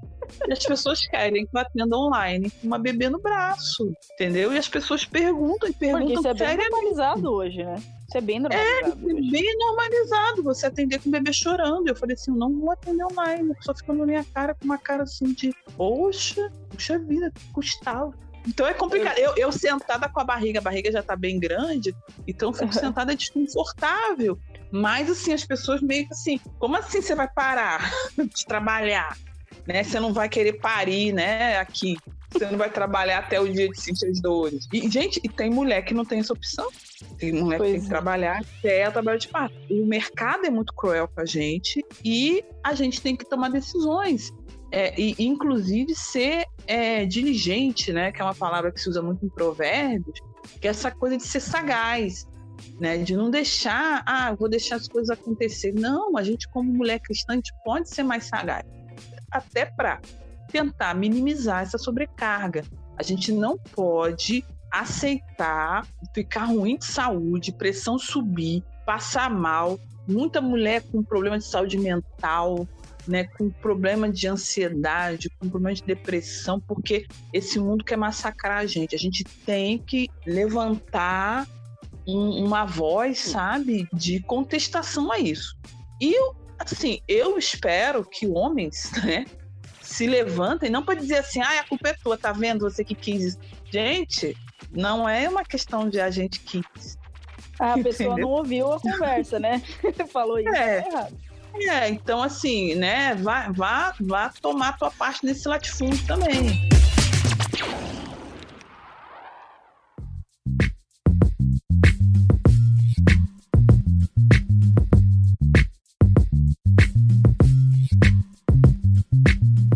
Vitória, que, bem, vamos partindo para as conclusões. Eu acho que a gente pode abrir depois um outro espaço para a gente conversar sobre sobrecarga feminina uhum. no mercado de trabalho. Acho que tem muito, muita coisa para falar.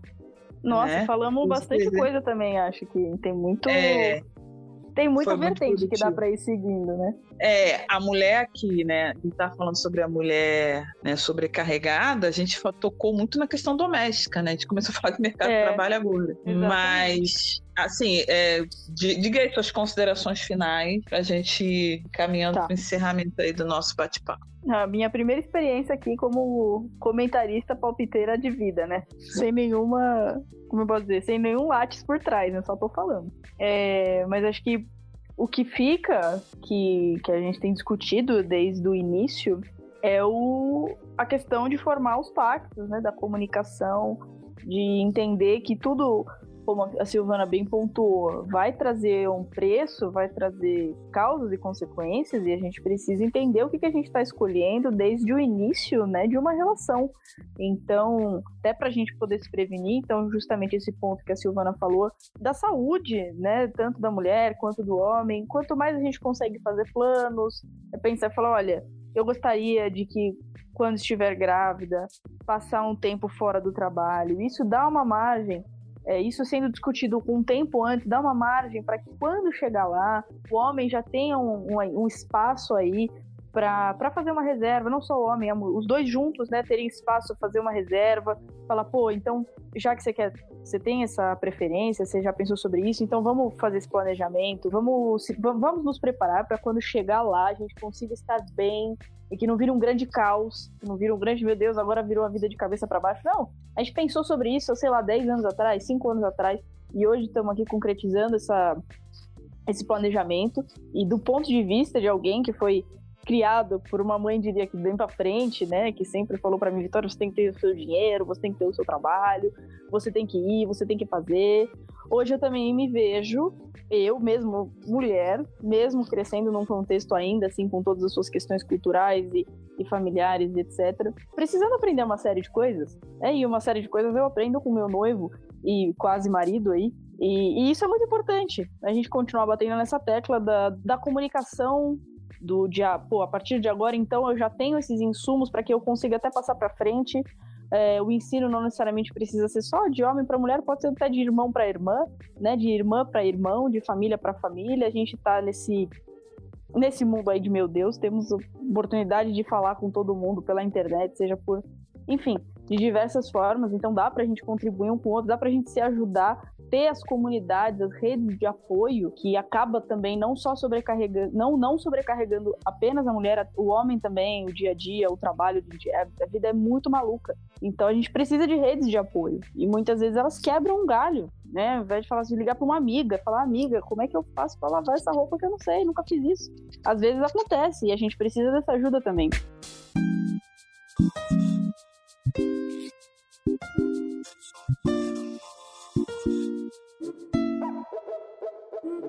Thank you.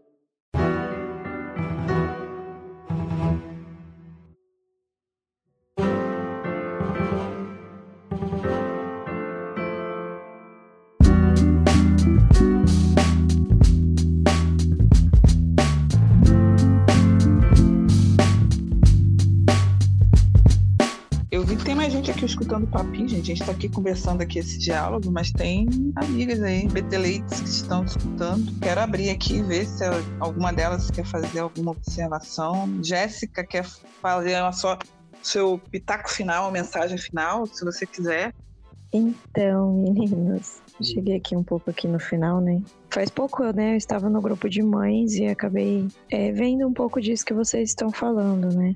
Uma mãe estava falando que estava muito sobrecarregada, ela trabalha fora, ainda tem que chegar e cuidar das coisas da casa, né? Eu acabei lembrando até da conversa que teríamos agora. Falei para ela, olha, peça para o seu parceiro, né, dar uma volta com o bebê para você descansar um pouco, fazer algo que tu gosta, né? Que é algo que meu marido faz e isso me ajuda muito a sair um pouco do foco da maternidade, que é muito cansativo. E aí ela acabou respondendo que não dava, porque o marido dela não fica com o bebê sozinho, porque o bebê chora e ele não sabe o que fazer. E eu fiquei, meu Deus, é exatamente o que vocês estão falando. Às vezes os homens ficam nesse mundo deles, né, que nós nascemos já para isso, como até o texto que você mandou lá no grupo, eu acabei mandando lá para elas. E a gente também às vezes acaba se acomodando, né, de dar esse toque para eles que nós não nascemos assim, né? Nós acabamos criando essa habilidade no decorrer da maternidade. Eu não trabalho fora, né?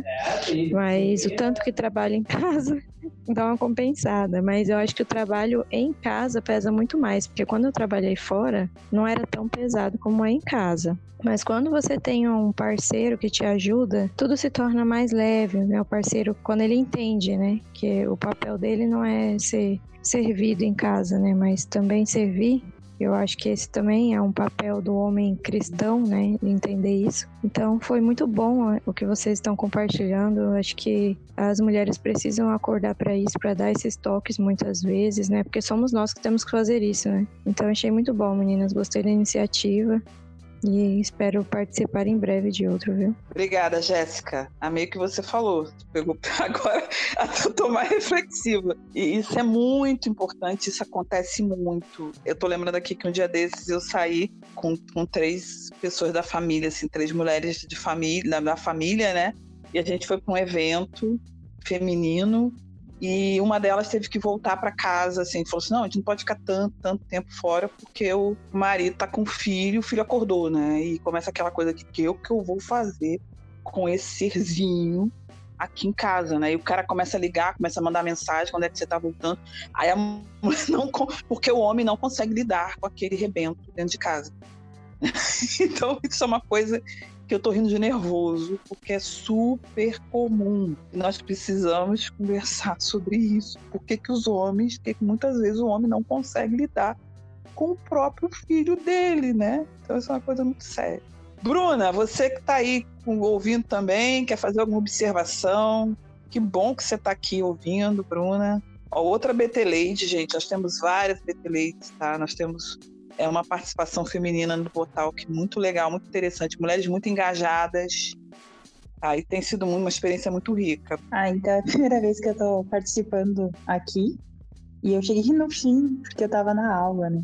E até quando eu vi vocês falando sobre mulheres sobrecarregadas, eu vi vocês falando da questão de, de filhos, enfim, e eu vejo que isso não é uma questão só de mulheres casadas ou mães, né? Porque eu sou solteira e e eu acredito que nós mulheres temos um poder muito grande de acumular coisas, de absorver demandas das pessoas, e sejam elas é, materiais, emocionais, financeiras, enfim, a gente tem um poder muito grande de absorção enquanto vocês é, estavam falando aqui, né, sobre mães que, que os pais não conseguem deixar com os, é, os filhos, né, com os pais não conseguem cuidar dos filhos, trabalhei com uma pessoa que ela tinha extrema dificuldade em deixar o, o filho com o marido porque ela não confiava que o filho ia ficar tão bem cuidado, né. E eu sempre alertava, falava, ó, cuide com isso, porque isso pode te sobrecarregar. E aí era no trabalho, a gente acabava se sobrecarregando das demandas de todo mundo e não sabia, ela já não sabia dividir a tarefa dentro do próprio trabalho e quando chegava em casa acabava acumulando as funções. Você não vai salvar a humanidade, né? Ou você não vai parar a Covid, você não vai parar nada. A humanidade vai continuar do jeito que tá, não se sobrecarregue. Então, carregar o fardo uns dos outros, às vezes, é como mulheres a gente tem essa essa grande facilidade, né? Pois é, né? A, a, a, o que você falou agora também é importante, né? Que a gente às vezes vê uma tarefa uma coisa não, não realizada, né? Ou uma necessidade ali não suprida, e a gente sente aquele instinto de que a gente tem que ajudar a dar conta daquilo, a gente tem que abraçar aquilo. Isso é uma coisa que eu vejo muito nas mulheres. E, e, pode levar a gente realmente à sobrecarga. Bem, meninas, a gente já está aqui desde as nove da noite, são 10h48. Eu acho que a gente já ficou um tempo bem extenso, né? Vamos voltar vamos voltar esse mês ainda, né? voltar a falar talvez mais mercado de trabalho, essas Bora. coisas que a gente está falando, né? Porque tem muita coisa para falar. Acho que é um, um, tema que vocês veem, né, que é instigante. Eu estava falando no decorrer do, da gravação, né, do bate-papo, eu não sei se você, acho que vocês não tinham chegado ainda, que o fato da gente estar tá marcando às nove da noite, né, a gente tem tanta gente no grupo, tanta gente participando, e, e né, a gente não conseguir se juntar para conversar é a prova dessa sobrecarga que a gente está vivendo, né? Acho que isso é, é, é, um, é um sintoma né, de que a gente não consegue, a gente não está dando conta. Então, a minha mensagem final é: primeiro, a gente precisa falar sobre sobrecarga feminina, sobre os seus determinantes e as suas soluções.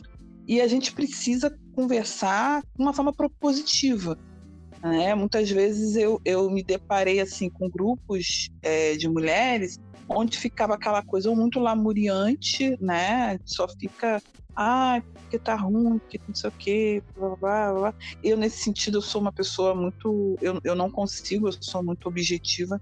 Eu fico assim, mas com que objetivo a gente está aqui para fazer, para ficar falando, mas é qual o objetivo final disso? Nesse sentido, eu sou muito assim.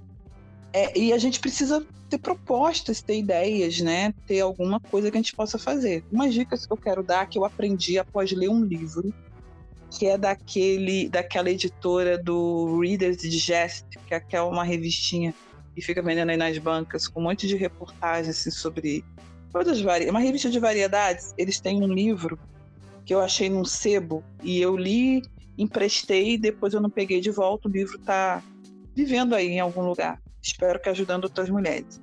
E o livro falava sobre dormir bem, mulheres como dormir bem, né? Apesar de ser uma mulher e viver sobrecarregada. E uma coisa que a gente nem tocou, né? Muitas de nós têm transtornos de sono associados à sobrecarga.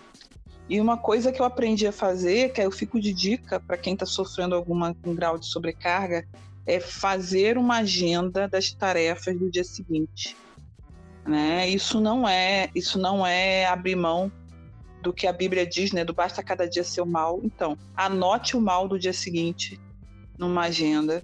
Pode ser online, pode ser no celular, pode ser física. Anote as tarefas do dia seguinte e coloque diante de Deus diga assim: Senhor, amanhã eu volto nisso aqui. E vai dormir. Isso melhorou muito a minha qualidade de sono. eu melhorei muito em termos de, de organização porque isso melhor, isso me tirou muito essa carga de ter que ficar toda hora com aquilo na cabeça para não esquecer. Claro que a lista às vezes não termina. claro que às vezes você não botou determinado item na lista, mas só de você ter esse hábito de fazer listinha, isso já ameniza um pouco a sobrecarga emocional e a carga mental que a gente vive. Então, se você tem uma casa com, com filhos, né, com, com, mais várias pessoas, fazer, uma, fazer essa lista e colocar na porta da geladeira, com as tarefas passando para outras pessoas fazerem, mas aprenda a fazer lista. Faz lista, anota, entrega aquilo na mão de Deus e pede estratégia. Senhor, me dá estratégia para lidar com isso. Eu acho que isso facilitou muito a minha vida e pode facilitar a vida de outras pessoas também.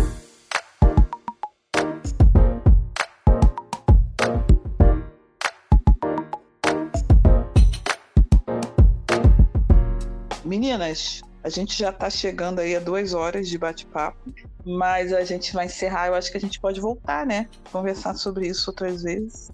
Obrigada a vocês que entraram, mesmo que entraram só para escutar, né? No, sem a ideia de bater um papão, de trazer propostas, mas é, é legal a gente ter esse espaço, porque a gente está precisando, né? Conversar a respeito até para elaborar soluções mesmo.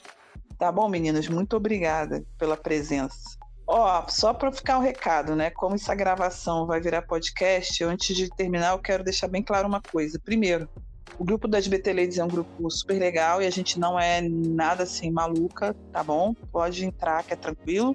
Os mantenedores do Bibotalk, né, que, que queiram indicar né, esposas e as cônjuges para entrar no grupo, só falar com a gente lá no grupo dos mantenedores. Né? Yane está super engajada também nisso de convidar. E mantenedoras que não fazem parte ainda das BT Ladies, tem várias. É só procurar a gente no grupo dos mantenedores e a gente vai ter um prazer de ter né, você também aqui. Quem sabe daqui a alguns programas você aparecer aí com a gente batendo papo também, dando a sua opinião. Vamos, né, vamos fortalecer né, a presença cristã feminina na, na podosfera. Acho que isso é muito legal. Tá certo? Tchau, tchau, pessoal. Tchau, tchau, meninas. A gente continua se falando aí. Deem tchau aí para quem tá ouvindo e a gente vai conversando. Tchau, tchau, pessoal. Espero que tenha sido um papo legal e edificante para todo mundo. Tchau, pessoal. Quem sabe na próxima consiga participar desde o início. Tchau, meninas, e obrigada aí pela dica, Silvana. Amei essa dica final aí sua sobre anotar o mal do dia seguinte. Um beijo para todas, tchau. E bye bye, gente. Mais uma vez, um podcast feito a muitas mãos. Bye bye.